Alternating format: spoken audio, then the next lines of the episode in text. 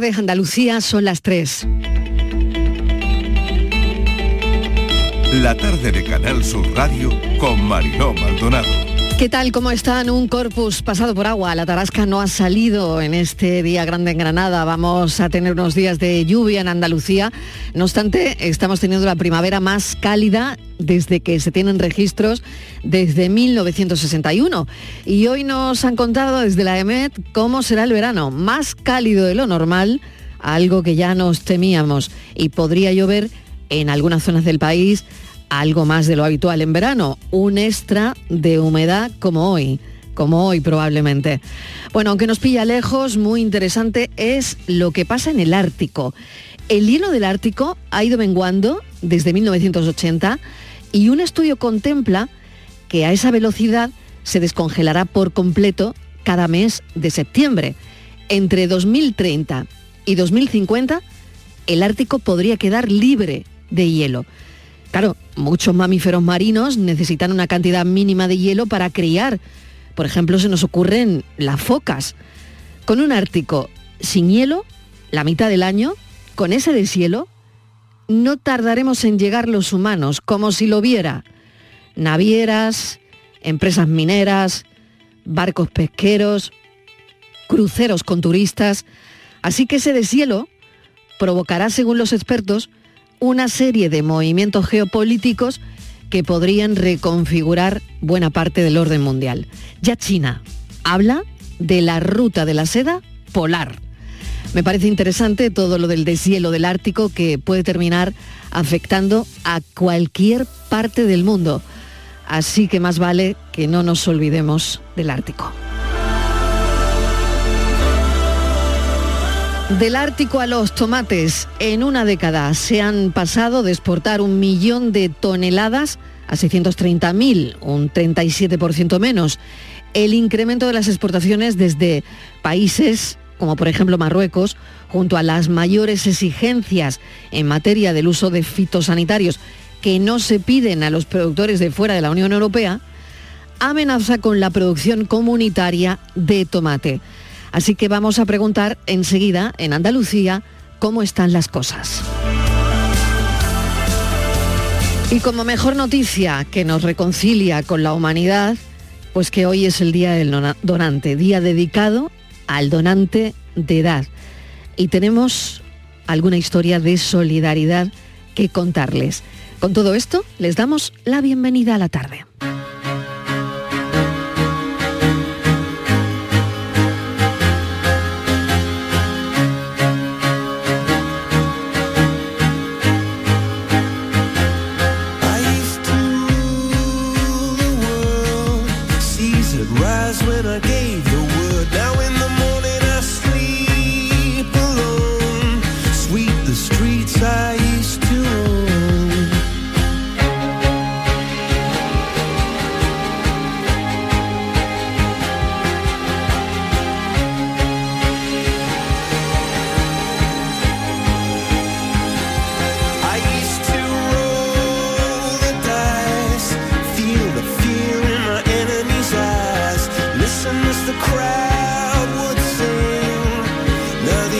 Y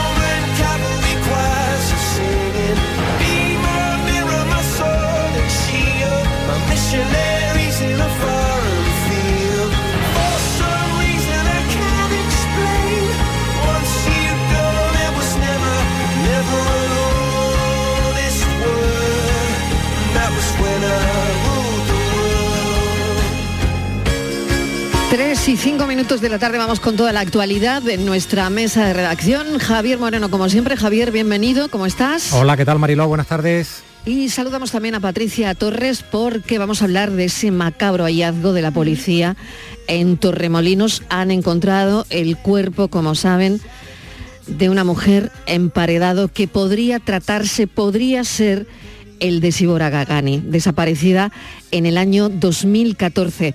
Vamos a contarles a esta hora más detalles de este caso, de este caso macabro. Ha habido un minuto de silencio en Torremolinos. Es día de luto, pero los vecinos no dan crédito. Patricia. Así es, Marilo, buenas tardes. Tras cuatro intensos registros, la Policía Nacional ha resuelto uno de los casos más difíciles a los que se ha enfrentado durante estos últimos años. La Policía Nacional ha encontrado en la noche de este martes el cadáver de Sibora Gagani, al parecer una joven de origen albanés y nacionalidad italiana desaparecida en el año 2014. Estaba emparedada en el piso que compartió en Torremolinos, en Málaga, con Marco, que a su vez es el asesino de Paula, que murió en esta misma población el pasado mes de mayo. Tras la detención por la muerte de su expareja, él confesó haber matado y emparedado a la mujer encontrada esta pasada noche. Lo hizo después de una imagen suya, de ver una imagen suya en un tablón de anuncios de la comisaría. Allí confesó haber utilizado ácido para hacer desaparecer el cuerpo. Los restos de Gaganistán estaban en una bolsa de basura tras una pared. Han sido remitidos al Instituto de Medicina Legal de Málaga para confirmar que pertenecen a esta joven. En el piso donde se ha encontrado el cadáver viven ahora otros vecinos que también han colaborado en todo momento con la policía. Hay que recordar, Mariló, que Sibora desapareció el 7 de julio del año 2014, que la policía incluso llegó a pedir la colaboración ciudadana para localizarla, pero que han tenido que pasar nueve años para esclarecer este caso. Antonio Lasso, que es reportero del programa Hoy en Día de Canal Sur Televisión, ha conversado esta misma mañana con David, el inquilino actual de esa vivienda donde han encontrado el cuerpo emparedado de Sibora. Le escuchamos preguntarle, en la zona donde han encontrado los restos, eh, ¿ustedes han visto en algún momento, ahora, a posteriori, alguna marca que se hayan dado cuenta que podía señalar o revelar que estaba ahí? Lo tenía muy bien hecho, no se notaba para nada, estaba perfectamente hecho. ¿Una zona de tránsito para ustedes de la vivienda? Es en una zona no de tránsito, es, ha sido arriba, en, la parte del dormitorio. No es un sitio, un pasillo, es un rincón y estaba muy bien disimulado. ¿Cómo se encuentran después de todas las pesquisas, toda la investigación? Un poquito cansado, un poquito en shock, nos quedamos evidentemente, pero muy contentos porque estos señores han terminado con, bueno, cuando ya cuando lo confirmen con las pruebas que tendrán que realizar en los restos de que se trata de, de esta chica, de Síbora. Declaraciones de los compañeros en el programa Hoy en Día de Canal Sur Televisión, hablando con el inquilino del piso, que imagínense la situación. Bueno, Ramón Chipirras es criminólogo del despacho criminológico jurídico Balfagón. Chipirras, bienvenido, gracias por atendernos porque queríamos hablar un poquito de las técnicas, de los métodos forenses que se utilizan para determinar eh, en este tipo de casos, eh, bueno, cómo se llevan a cabo sobre todo. Eh, Ramón, bienvenido, gracias por acompañarnos. Buenas tardes, Mariló, muchas gracias. Bueno, en este caso, ¿no? Son desde luego investigaciones muy exhaustivas, ¿no? De un cadáver emparedado. Desde luego, aquí tenemos que atender a lo primero de que estamos hablando de, una persona que desapareció Mariló en 2014 y que no sabemos cómo se ha encontrado, ¿no? Sabemos que estaba emparedado detrás de una pared. Hay eh, indicaciones por parte de, prensa de que podía estar envuelta en bolsas de basura, otras indicaciones hablan de que estaba metida en una caja de, madera. Bueno, pues hay que verlo primero en el Instituto eh, Forense a ver cómo está el cadáver de, esta persona, desde luego hacer las pruebas pertinentes de ADN para saber si realmente es la persona desaparecida. Y luego pues hay que atender a aspectos de ese cadáver de cómo se encuentra, ¿no? porque se ha estado en un sitio donde no ha habido corriente de aire, mm, igual quizás está eh, igual se ha también se, parece ser que ha habido sobre ella algún tipo de ácido corrosivo. Bueno, pues todo eso hay que verificarlo y serán los informes forenses, desde luego, lo que determinen la data de la muerte y eh, las causas de la muerte. Qué interesante, señor Chiverras, ¿no? Porque desde luego es impactante todo lo que ha ocurrido, ¿no? El tiempo que llevaba desaparecida desde el año, como bien ha explicado, 2014. Pero ahora, ¿qué información se busca? ¿Qué información específica? Eh, me imagino que bueno, por supuesto, la, declaración de, la persona que, mm, que, dice que acabó con su vida y que ahora mismo pues sabemos que está detenida. Esa declaración ha sido fundamental, pero no sé si eh, al final, em, si el cadáver no está mm, preservado adecuadamente, pues no sé qué podría ocurrir, pero eh, ¿qué proceso de, recopilar em, datos utilizan ahora mismo los forenses para inculpar a la persona que declaró haberla matado? Bueno, lo que está claro es que él ha dado en comisaría una declaración espontánea en donde ha dicho que, eh, eh, que él se sobrepasó con, con Sibora y que se le fue de las manos, ¿no? Sí es cierto que luego, después de unas horas, ya en sede judicial, en compañía de su letrada, eh, no se ha ratificado sobre esa declaración espontánea que hace en comisaría, ¿no? Eso nos habla un poquito de la frialdad que tiene, la falta de emociones que tiene esta persona, un poco los rasgos psicopáticos que tiene, ¿no? De no tampoco cómo, cómo, cómo es esta persona, ¿no? Eh, lo importante ahora es que los forenses eh, trabajen sobre esos restos mortales, se identifica a la persona que es lo, es lo primero, pues sobre todo por temas de, claro. no tranquilidad entre comillas para la familia, pero sí saber quién es la persona, si se confirma que es seguro o no, y por supuesto luego pues atender a todos los restos óseos, todos los restos óseos, eh, todas las pruebas que se pueden hacer en cuanto a, a, posibles muestras que se puedan recoger del cadáver, posibles golpes que pueda tener el cadáver, porque todo eso queda en los huesos, los huesos hablan, como, como siempre hemos escuchado, y el trabajo que tienen por delante los forenses es, es arduo y va a ser eh, de, unos días, vamos, o de meses incluso. Trabajo desde luego minucioso. Patricia, no sé si tienes alguna cuestión. Sí, yo le quería preguntar a, Ramón por ese patrón de conducta del, principal sospechoso y ahora eh, detenido, porque él repite en los dos casos la misma, el mismo modus operandi y por lo que sabemos, y también lo ha adelantado Juan Cano, eh, compañero periodista en Diario Sur, parece ser que él eh, ya había intentado en otros dos casos más, ¿no? en, un caso en, en Urense con otra chica y también en Torremolinos, en Torremolinos entre eh, el momento en el que desaparece Sibora y también en el momento en el que eh, lo detienen por el asesinato de, esta última chica. ¿Estamos hablando, eh, Ramón, ante un asesino en serie? Bueno, primeramente lo que me preguntas, Patricia, de la motivación. Mm. Conocemos lo que ha sucedido con Sibora, que estaba desaparecida en 2014, conocemos lo que ha pasado con la anterior pareja, con Paula, hace unos días, y lo que sí vemos es que eh, quizás puede haber una motivación en cuanto a eh, el abandono de la relación, porque en ambos eh, supuestos, tanto en Sigura como en Paula, había habido un abandono previo de la relación y puede que por ahí tengamos la motivación de la que ha sucedido. Desconocemos también si hay más víctimas, están hablando de dos víctimas más. Bueno, vamos a, eso lo vamos a llevar un poco con, con cautela porque no podemos adelantarnos. Respecto a asesino en serio, no. Bueno, pues ahí eh, yo hay controversia, ¿no? Porque Robert Ressler ya nos decía, pues asesino en serie es aquel que comete tres o más asesinatos en un lapso de tiempo de 30 días o más días, ¿no? Con un periodo de enfriamiento entre los actos. Bien, aquí tenemos que atender a la última modificación de nuestro Código Penal, que fue en 2015 respecto a ello, en donde se introdujo por primera vez el término de asesinato hipergravado, ¿no?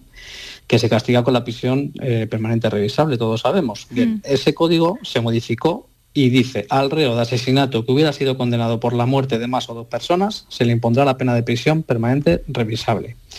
Yo interpreto, yo personalmente, que este artículo se está refiriendo al asesino en serie o bien al asesino frenético, a pesar de que no hace ningún tipo de alusión expresa ni al, enfriamiento ni tampoco a, a, las diferentes escenas del crimen, ¿no? Pero yo creo que sí podemos hablar de un asesino en serie si se confirman todos los datos. Desde luego es, tremendo. Imagínese también, hemos oído al inquilino del, piso, ¿no? Que ha vivido eh, con una persona emparedada ahí, ¿no? Imagínese psicológicamente también lo que esto supone y, ni qué decir tiene para la familia, ¿no? Pero a mí me gustaría hablar del, círculo de, amistad que tenía la pareja, por ejemplo, Síbora y su presunto asesino. Em, claro, mm, no dan ninguna mm, pista, ninguna llamada de atención mm, de, que ya esta mujer no se la había visto más. Se elabora eh, un relato también para que amigos, personas de Síbora crean que se ha ido. En fin, no lo sé, pero que... Y, y no sé ni si tan siquiera puede haber alguna implicación más en esto, Ramón. Bueno, eh, eh, yo personalmente creo que implicación de más personas no, las hay, eso yo creo que lo tengo seguro.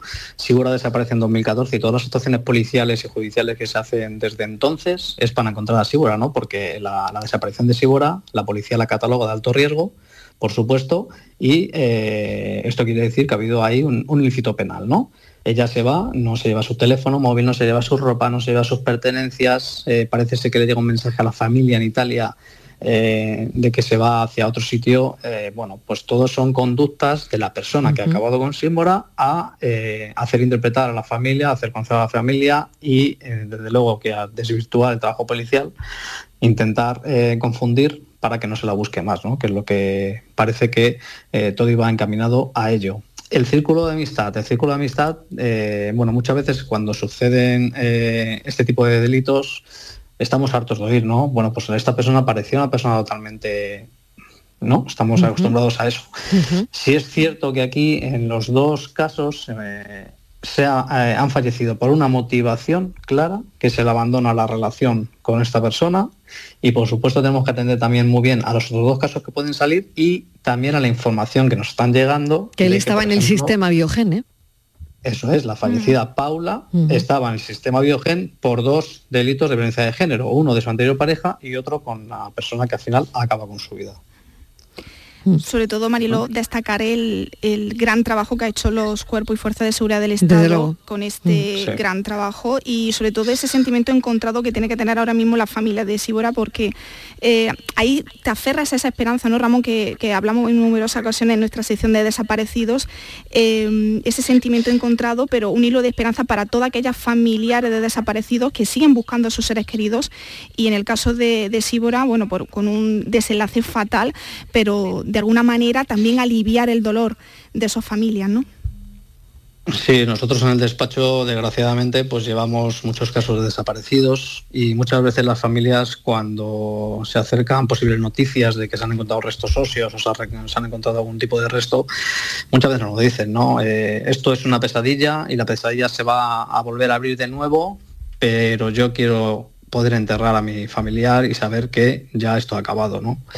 Es un poco sentimiento encontrado y es un poco difícil de entender, pero eh, muchas veces las familias se ven recompensadas eh, por encontrar los restos de su familia después de muchos de, años y años, porque hablamos de este caso de hace nueve, de nueve años, pero tenemos casos de 30 años. Claro. Es que es increíble, nueve años, ¿no? Y, y, es verdad lo que usted dice, Ramón, que hablamos de casos de, bueno, pues de hasta 30 años o más de desapariciones. Y, si, me, permitís aquí, eh, aquí habla que ver también el tema de la ley, porque claro, eh, prisión permanente revisable del año 2015. Mm. Eh, Sibora desaparece en 2014. Nada nos dice que Sibora haya estado secuestrada y haya muerto en 2015, por ejemplo, ¿no? Pero hay que atender muy bien a ver estos posibles casos que pueda haber en otras provincias con este individuo para ver si puede ser condenado a prisión permanente revisable, porque si no estaríamos hablando de un delito que es Paula que es un asesinato posterior en 2023 y un delito anterior a la prisión permanente revisable en 2014. Mm, que sería Síbora, claro. Mm, esos dos casos que adelantaba Ramón eh, y que adelantaba el compañero Juan Cano son dos casos que, bueno, que por suerte no han acabado como el caso de Paula ni el de, ni el de Síbora. Es decir, que gracias a la familia, eh, gracias a, esos familiares de, esas dos chicas consiguieron un poco pues eh, retirar de, esta persona. ¿no? Entonces ahora me imagino que no sea en en, el aspecto legal que, podrá pasar, ¿no? bueno, pero los testimonios serán importantes. Será importante en, este, este aspecto. Las declaraciones de, de estas personas, Ramón, serán muy importantes, ¿no? Vamos a ver si estas personas, eh, estas dos personas mm. eh, quieren testificar, yo me imagino que sí, y habrá que ver si ha habido algún intento de homicidio, ¿no? Porque a lo mejor estamos ante intento de homicidio como tal, ante estas dos personas que no se consumó por distintas características, distintos hechos, ¿no? Pero habrá que ver, claro, porque también hay una tentativa, puede haber una tentativa de, homicidio. en ese aspecto. En cualquier caso, ahora mismo es el examen forense lo siguiente más importante, Ramón, imaginamos, ¿no? Eso es, eh, lo que nos va a dar la clave de lo que pasó con Sibora, cómo murió y desde cuándo Sibora está muerta y, cuál fue el mecanismo, ¿no? Va a ser informe forense. No tenemos las partes blandas del cadáver, pero sí que tenemos, eh, me imagino, porque eh, no, no tenemos esa información, pero sus restos óseos, veremos a ver en qué condiciones está, veremos a ver si el, el, restos óseos están completos o no y bueno, a través de diversas técnicas eh, se pueden sacar muchos datos de, estos restos. Todas las pruebas disponibles, que todas las que estén ¿no? en esa escena, en, esa pared, ¿no? pues la policía, los, los forenses irán a por ello. Muchísimas gracias, Ramón Chipirras, por explicarnos con detenimiento este caso tremendo que hemos conocido recientemente y que hoy lo estamos contando en todos los medios de, comunicación. Gracias, Ramón Chipirras es criminólogo. un saludo. Patricia Torres, volvemos a escucharnos en un instante. Hago una pequeña pausa de publicidad y enseguida hablamos del tomate.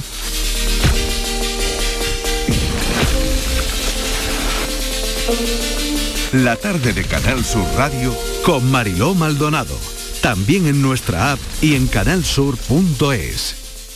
Celebra el Día Mundial del Medio Ambiente con Social Energy. Realizamos un estudio gratuito para ahorrar hasta un 90% de tu factura eléctrica. Y solo hasta el 12 de junio te descontamos hasta 400 euros en tu instalación o te regalamos un cheque en Amazon o el corte inglés. Pide tu cita en el 955 44 11 11 o socialenergy.es y aprovecha las subvenciones disponibles. La revolución solar es Social Energy. Si abres el libro del bien vivir por la página 9 podrás leer la siguiente reflexión. La felicidad no te la dan los metros cuadrados. La felicidad te la dan aquellos con quien los compartes. Con el cupón diario de la 11 puedes ganar hasta 500.000 euros de lunes a jueves y practicar el bien vivir. Cupón diario de la 11. Te toca bien vivir. A todos los que jugáis a la 11, bien jugado. Juega responsablemente y solo si eres mayor de edad. En Canal Sur Radio por tu salud, responde siempre a tus dudas. Hola, el Hospital Reina Sofía celebra la vigésimo primera semana del donante. Hoy dedica especialmente las actividades a conmemorar el trigésimo aniversario del primer trasplante infantil de hígado. En esa clave nos desenvolvemos esta tarde en el programa con los mejores especialistas y conocedores de la realidad del trasplante y la donación. Y naturalmente con tus intervenciones en directo. Envíanos tus consultas desde ya en una nota de voz al 616 135 135. Por tu salud, desde las 6 de la tarde con Enrique Jesús Moreno. Quédate en Canal Sur Radio la radio de Andalucía. La tarde de Canal Sur Radio con Mariló Maldonado. ¡Ay, los tomatitos!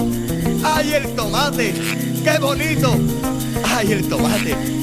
Es tan lindo el tomate. 3 y 23 de la tarde y los productores españoles de tomate preocupados, muy preocupados. La competencia de Marruecos parece una amenaza real ya que cada vez es mayor el volumen importado por los países de la Unión Europea. Javier, ¿cómo, ¿cómo sigue esto? Pues mira, los datos son muy claros. 365.000 toneladas vendía Marruecos a los países de la Unión Europea en 2013. Ya vamos por 557.000, ahí está la competencia, ¿no? Si además se incluye lo que vende Marruecos al Reino Unido, nos vamos a 700.000 toneladas.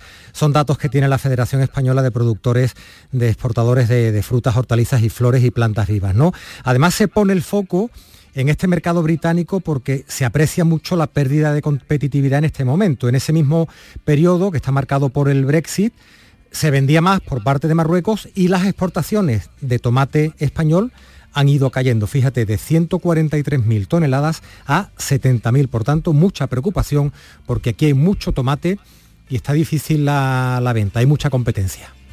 Vamos a hablar con Luis Miguel Fernández Sierra, que es gerente de Coexpal, la Asociación de Organizaciones de Productores de Frutas y Hortalizas de la provincia de Almería, aunque esto tiene ámbito nacional. Señor Fernández Sierra, bienvenido, gracias por acompañarnos. Eh, muchas gracias eh, a ustedes por mm, invitarme a estar en su programa. Bueno, ¿cómo está el asunto? Cuéntenos, porque bueno, los datos que, tenemos y que estamos barajando sobre la mesa es que, como decía Javier, en una década se ha pasado de exportar un, un millón de toneladas a un 37% menos, ¿no? Y bueno, esto no es poco, ¿eh?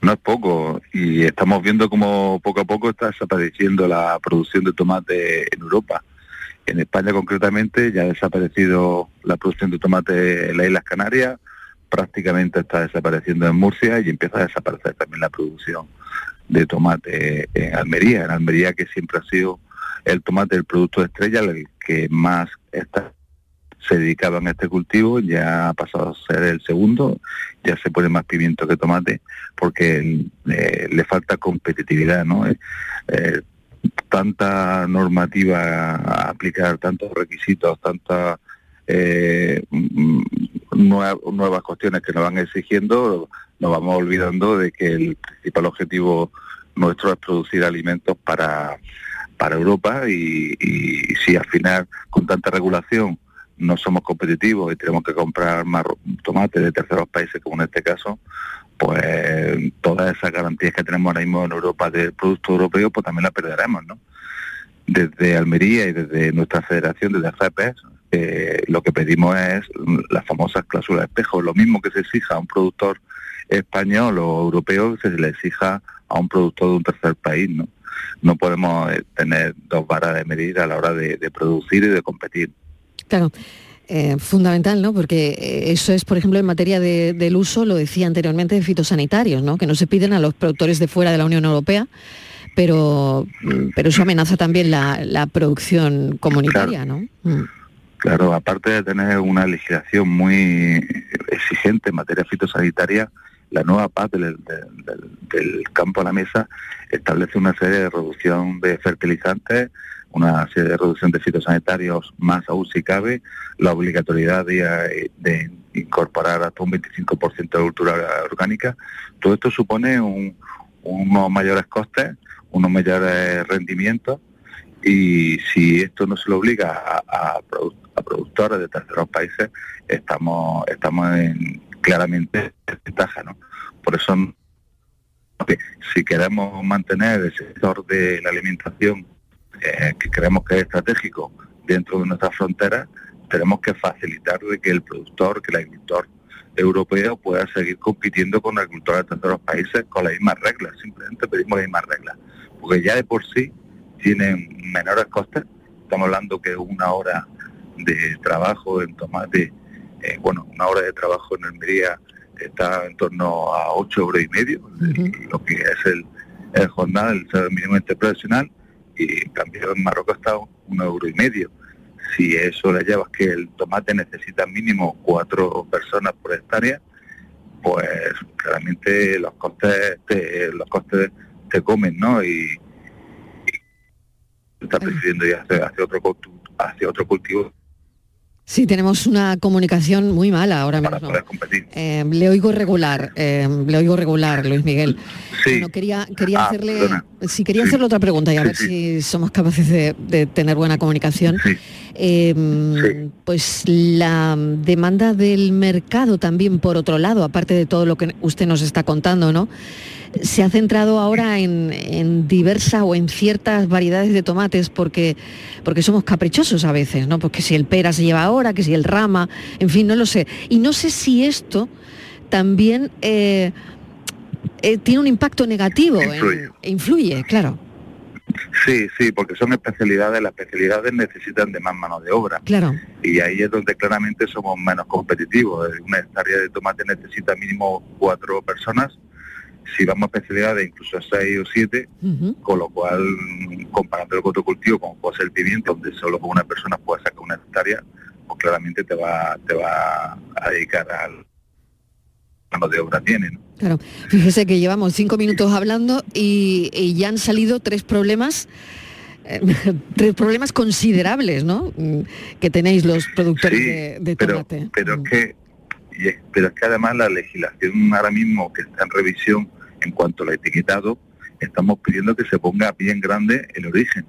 Hay, hay ahora mismo una idea muy laxa de poner el origen del producto en, el, la etiqueta, pero a unos tamaños que prácticamente no lo ven, ¿no?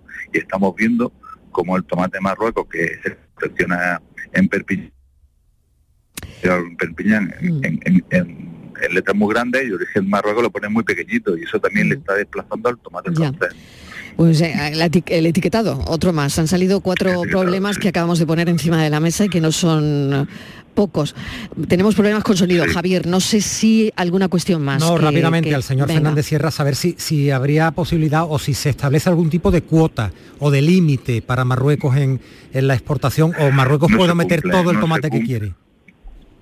No se cumple. Nosotros eso, eso no se cumple. Eh, los aranceles no se están cobrando y ahora mismo está, está claro que Europa lo que lo que quiere es que Marruecos despegue eh, desde el punto de vista agronómico, pase esta población, como socio también estratégico y lo que nosotros pedimos que no sea a costa de las agricultores españoles, que nosotros nos parece muy bien que sea un socio estratégico, que se facilite un montón de cuestiones, pero que, por ejemplo, cuando había hablado de, lo, de la salida de Reino Unido, pues nosotros pedimos los mismos cupos de, exportación. Ahí no ha salido Reino Unido, tendría que haber reducido la misma proporción de los habitantes que tenía Reino Unido y no ha sido así. Y, bueno, estamos viendo cómo, cómo poco a poco nos van desplazando y, bueno, dejar, estamos hablando de tomate, pero podemos estar perfectamente hablando el año que viene de sandía, de, de calabacín y bueno, la infraestructura que se está poniendo en Marruecos hace indicar de que cada vez va a ser más difícil competir con estas reglas de juego y lo que le pedimos a los gobiernos es que se establezcan las mismas reglas de juego para uno y para otros, que ya es por sí estamos en una desventaja competitiva muy grande ahora mismo. Señor Fernández Sierra, le agradecemos enormemente que nos haya atendido. Gracias y un saludo y muchísima suerte. Pues, Muchas gracias. Pues esto es, ¿no? Mm, la verdad es que plantean desafíos importantísimos, ¿no? Para los productores de, tomates españoles, ¿no? Y, que no paran de buscar soluciones, ¿no? Soluciones innovadoras para, para salir de esa situación en la que están ahora mismo, porque además la industria agrícola, como sabemos, está sujeta a una amplia variedad de normativas, de requisitos legales, eh, en calidad alimentaria y también en protección del medio ambiente. ¿no? son muchas cosas, muchísimas. Bueno, hemos querido reflejarlo. Vamos con otro asunto. Hoy, 7 de junio, es Día Nacional del Donante de Órganos y Tejidos. Javier. Mira, en lo que llevamos de año, Mariló, se han realizado en Andalucía 199 trasplantes. Mira, son 22 más que en el mismo periodo del año pasado. A este ritmo, cuando termine el año, nuestra comunidad Andalucía va a superar las cifras recomendadas, que son de 50 por cada millón y vamos ya casi por 59, es lo que recomienda la Organización Nacional de Trasplantes. Hay que decir también, Mariló, que a día de hoy hay en Andalucía 480 personas en listas de espera para recibir un trasplante. La lista o la media de espera es de entre 3 y 6 meses y de esos 199 trasplantes que se han realizado en 2023, un 35% han sido en asistolia. Datos interesantes somos muy generosos. Es una, una comunidad Andalucía bastante solidaria. Vamos a hablar con María José Romero, que perdió a su hijo, que decidió donar sus órganos y que hoy es el día del donante y ella tiene mucho que decirnos. María José Romero, bienvenida. Gracias por atendernos. Gracias a vosotros. Buenas tardes. Estos días son importantes para, para escuchar a personas que han vivido un momento difícil y de alguna manera cómo lo han volcado en los demás. Eh, pues sí, mira, mm, bueno, ¿qué te voy a decir? Yo no hay un día que yo no recuerde a mi hijo, ¿no? Pero también es cierto que no hay día, y te lo digo de verdad, que no recuerde el mensaje que yo he recibido con su muerte de, lo que es donar órganos.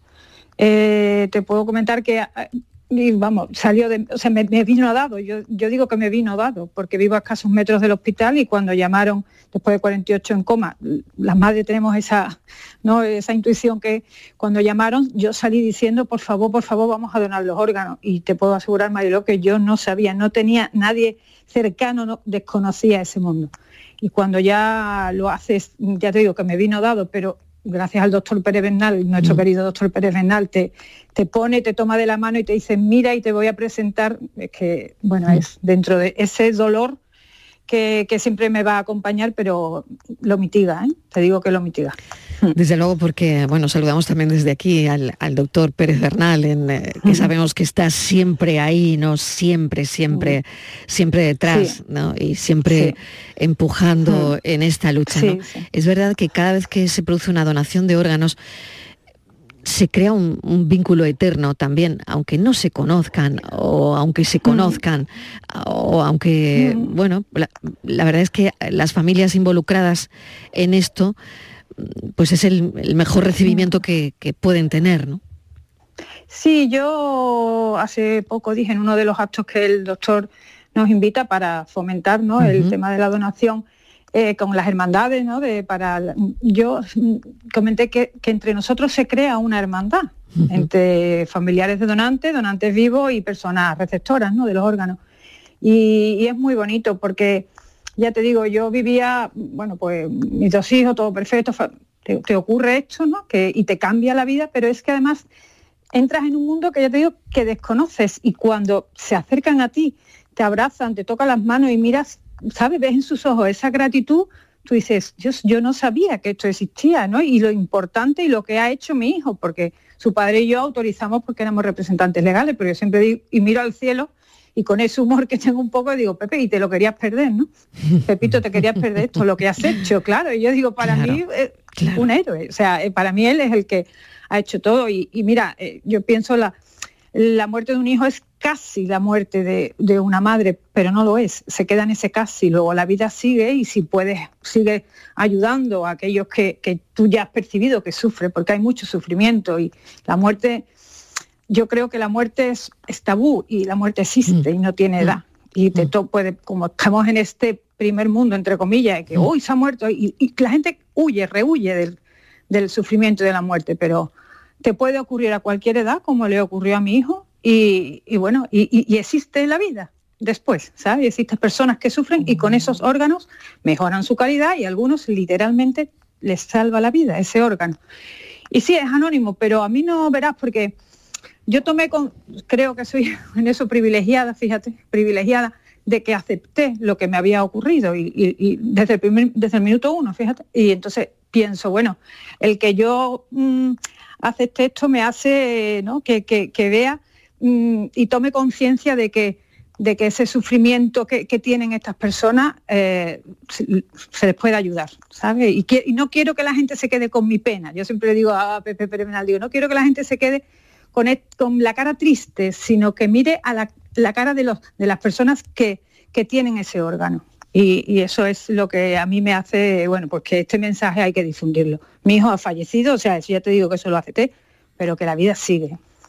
Acepté lo que me había ocurrido, Javier. Eh, no, yo, me estaba preguntando, qué frase, eh, Mariló, ¿Qué, frase nos ha regalado María José Romero ahora mismo? Escuchando a María José, ¿qué tal? María José, buenas tardes. No me queda claro si fue una, si te dio eh, tiempo a ti, a tu, a tu esposo, a, pensarlo, si fue una decisión espontánea, que, cuáles eran los pros, los contras, no sé si pues, pensabas en que la vida de tu hijo iba a seguir en estas personas, no sé, tengo un montón de preguntas que hacerte, pero Mira, pues yo verás, porque ya te digo que leí mucho después, ¿no? Eh, pero ya te digo que me vino dado. Él tuvo un accidente de, moto el 26 de septiembre del 2008 y tuvo una rotura de huesos largos, tibia y peroné. Hay un escasísimo porcentaje que se produce una embolia grasa que si llega al cerebro produce la muerte. Y eso le ocurrió. Él estaba esperando cama. Empezó con vómito y ya ingresó en coma. Vamos, no ingresó en coma, sino que le indujeron el coma.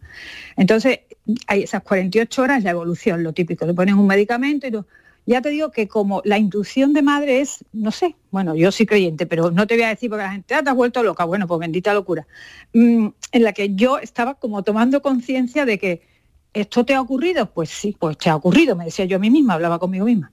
Pues sí, te ha ocurrido, esto puede pasar, pues puede pasar. Y cuando ocurrió, me imagino que mi marido estaba allí, ya la coordinación, en este caso el coordinador era mm, el doctor Pérez Bernal, se pone al habla, pero yo no te, a mí no me había llegado ¿sabes? Yo no tenía, yo salí de mi casa diciendo, por favor, no enterrarlo sin haber donado los órganos. Y vamos, llegó a mi vecina de testigo la pobre, digo, te tocó porque abría la puerta en ese momento. Y bueno, y a partir de ahí, yo sé que una de las fases del duelo es la negación. Yo creo que en esas 48 horas, ya te digo, yo es que, es que me vino dado. Y, y lo más difícil es aceptarlo, es lo más difícil, es lo último. Bueno, pues yo lo acepté, es que, es que las cosas pasan, y me ha mm. tocado. la gente decía, mm. es que era tan guapo, digo, desplazo el sufrimiento y solo le toca a los feos. Mm. Es que solo se dan un 3%, bueno, pero se ha dado, ¿no? Se ha dado ese 3%, bueno, pues entrado. Es que no hay más. Es que en la vida te suceden las cosas. Y me sucedió. Pues ya está. No, no puedo desplazar el sufrimiento ni me puedo quitar en medio. Digo, y yo siempre decía, y no, no estoy bajo los efectos de ningún estupefaciente, porque dije, esto lo tengo que pasar. Con apoyo, con lectura, ¿sabes? Pero, pero bueno, te ha tocado. Y ahora que, como yo digo, y ahora seguir, ¿no? Hay que seguir, pues ya está. María José Romero, mil gracias por tus palabras. A vosotros. Queríamos charlar contigo en, un día que tenemos que dar voz a esto, pero que es cada día, es cada día, porque desgraciadamente las estadísticas se cumplen y cada día muere gente eh, y cada día se pueden donar los, los órganos. Eh, ese es el mensaje. Yo no quiero, de verdad, Mariló, quiero que, mm. que no se quede, que, que, hay gente que está sufriendo y que está esperando un órgano. Con eso es, eso es lo que mm. yo he vivido, que no, que desconocía y veo que, se salvan vidas, que se salvan. Y están ahí esperando, ¿eh? que todavía hay gente que espera, desgraciadamente. María José Romero, muchísimas gracias. Un saludo, un abrazo enorme. A enorme. Fíjate, Javier, hemos empezado el programa hoy hablando de la maldad humana, porque al final eh, hemos hablado del caso de, de, de Sibora Gagani, eh, emparedada mm, presuntamente por, un tipo que el criminólogo no nos ha, no nos ha podido trazar un perfil de, de más maldad humana, ¿no? Y terminamos con bondad humana. Tratando de, contener las lágrimas, ¿eh, Mariló, te reconozco. Muy emocionante lo, que, lo que nos ha contado María José. No es difícil, pues no sé, seguir la conversación con ella, preguntarle más, bueno, lo que ha dicho al final, pues ahí se queda, ¿no? Ahí se queda, ¿no? La bondad humana. Eso es. Javier Moreno, muchísimas gracias. mañana más. Hasta mañana. Venga, un beso a esta hora. Vamos con la foto del día. Una foto con una descomunal fuerza visual es la que nos plantea hoy Brendan Smialowski de AFP y Getty. Es sobre la ceremonia de graduación de los cadetes de la Fuerza Aérea Norteamericana, pero en esta se conjugan varias cosas. Lo más importante que llama la atención es el grito de euforia de un cadete con los puños en alto y rodeado por los demás con gestos similares. El paso en el momento justo de seis aviones en formación a punto de salir por la parte superior del cuadro. De fondo, cientos de gorros al aire contra un cielo plomizo. En las fotos el fondo es importante, siempre. La casi uniformidad del color gris nos conduce directamente a la faja militar amarilla del sujeto principal, a su cara, a los gorros, a los aviones. Estos elementos dividen visualmente la foto por la mitad. En una palabra, es una imagen explosiva. El fondo siempre es importante. ¿Quién elige la foto hoy? Francis Gómez. Hola, buenas tardes Marilo. La ha elegido Miguel Gómez, periodista frila, en que su trabajo le ha llevado a diferentes lugares del mundo para hacer reportajes y hacer noticias. Ha trabajado en Associated Press en República Dominicana, donde también ha colaborado con diarios norteamericanos como New York Times, Boston Globe o Miami Herald, entre otros. Desde 2005 reside en Cádiz, publica en AP y Grupo Vocento. Ha participado en muestras colectivas e individuales y en proyectos audiovisuales y libros. También imparte talleres fotográficos y consultorías sobre fotografía política. Fotoperiodistas que buscan la imagen del día. La tarde de Canal Sur Radio con Mariló Maldonado. También en nuestra app y en canalsur.es. Canal Sur Radio la sombra, la sombra vendo. Don Manuel Hidalgo, responsable de ventas de Tordos Quitasol, nos informa. En esta época del año podemos instalar con comodidad todo tipo de tordos y carpas en todos los modelos y sistemas, tordos con motor y tordos automáticos. Pero eso saldrá carísimo. Ese es un error, José Antonio. Estamos con precios en promoción y con facilidades de pago. No me digo más. Llámenos al 954 33 29 88. Recuerde, 954 33 29 88 y olvídese de aquello ya tan lejano de... Leopoldo, échame el tordo. Y pase a la modernidad, a... Corrito, dale al botoncito. Tordos y carpas quitasol, la sombra de Sevilla. La sombra, la sombra... En la Universidad Loyola trabajarás tu vocación, conectarás con las mejores empresas, convertirás cada clase en experiencia para tu currículum y estudiarás en universidades de todo el mundo. En Loyola el talento que tienes se hará mucho más real. Inscríbete a nuestras pruebas de admisión en uloyola.es. Universidad Loyola. We are talent. Una plaza, mil emociones, icónica Sevilla Fest. Auténticos iconos de la música como Laura Pausini, Kraftwerk, Los Chichos, Bizarrap, LP, Scorpions, Ennio Morricone, Nile Rogers Sanchik o Alejandro Fernández te esperan en la Plaza de España de Sevilla. Del 15 de junio al 22 de julio tienes la oportunidad de sentir mil músicas en un lugar único. Más información y entradas en icónicafest.com. La tarde de Canal Sur Radio con Mariló Maldonado.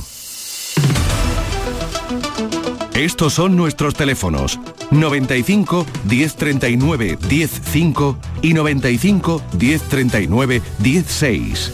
Andalucía pregunta dentro de la tarde de Canal Sur Radio. A esta hora los oyentes pueden llamar, en este caso para hablar con uno de nuestros abogados. Ya saben que durante la semana vamos teniendo distintos abogados con distintos asuntos. Hoy comunidades. Hoy tenemos a Rafael Olmo, administrador de fincas de Rod Administraciones, como cada miércoles.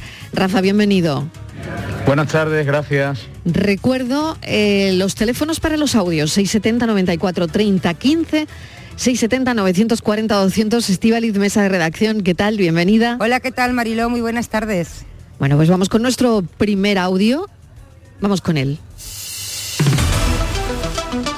Buenas tardes, mi pregunta es la siguiente. Eh, en, mi comunidad hay una presidenta, pero la cual no vive en el bloque. Entonces, pues mm, esa señora pues pasa mm, tres cuartos de lo mismo porque aquí hay bastantes cosas que arreglar, pero no, no se puede una comunicar con ella porque por lo visto el teléfono el administrador no nos lo puede dar porque dice que eso es privado.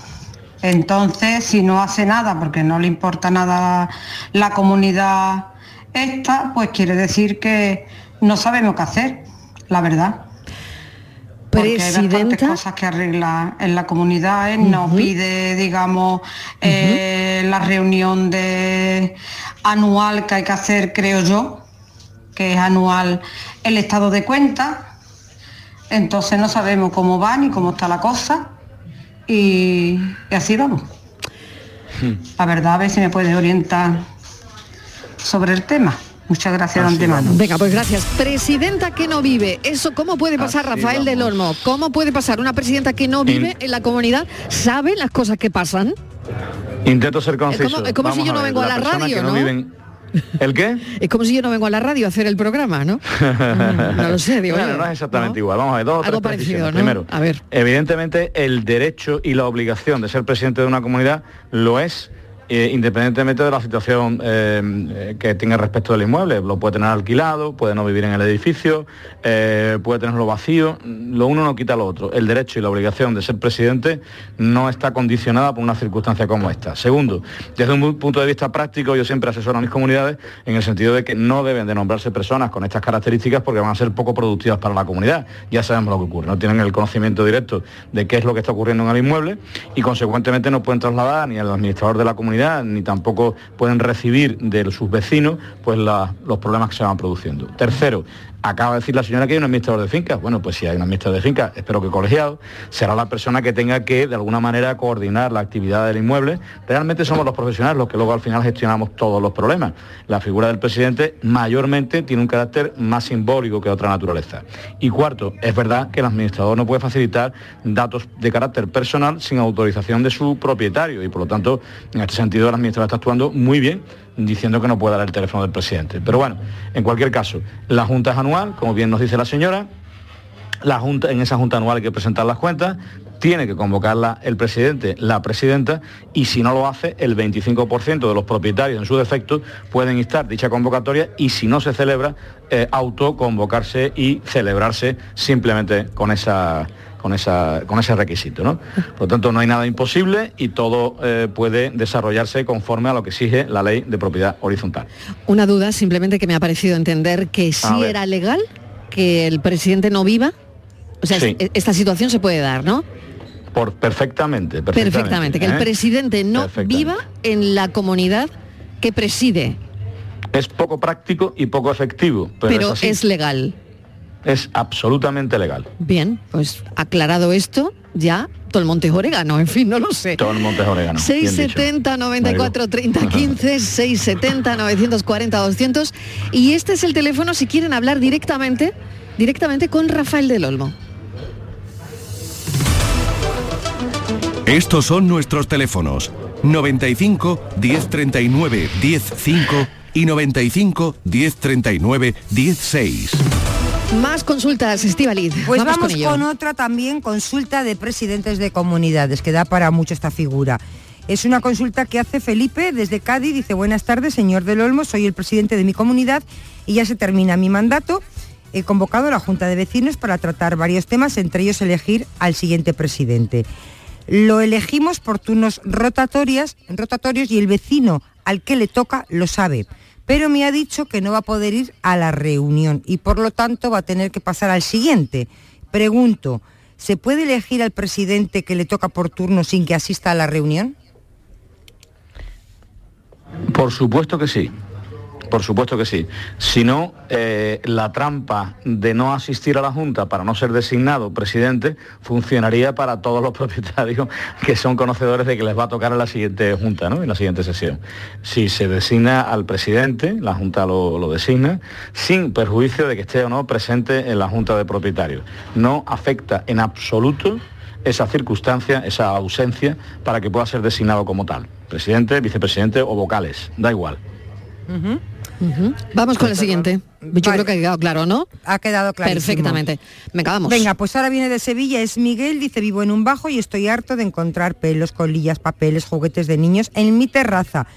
Ya he- me he quejado en las reuniones de comunidades varias veces, he mandado escritos también al administrador, pero nadie hace nada y la cosa sigue igual. ¿Qué se puede hacer?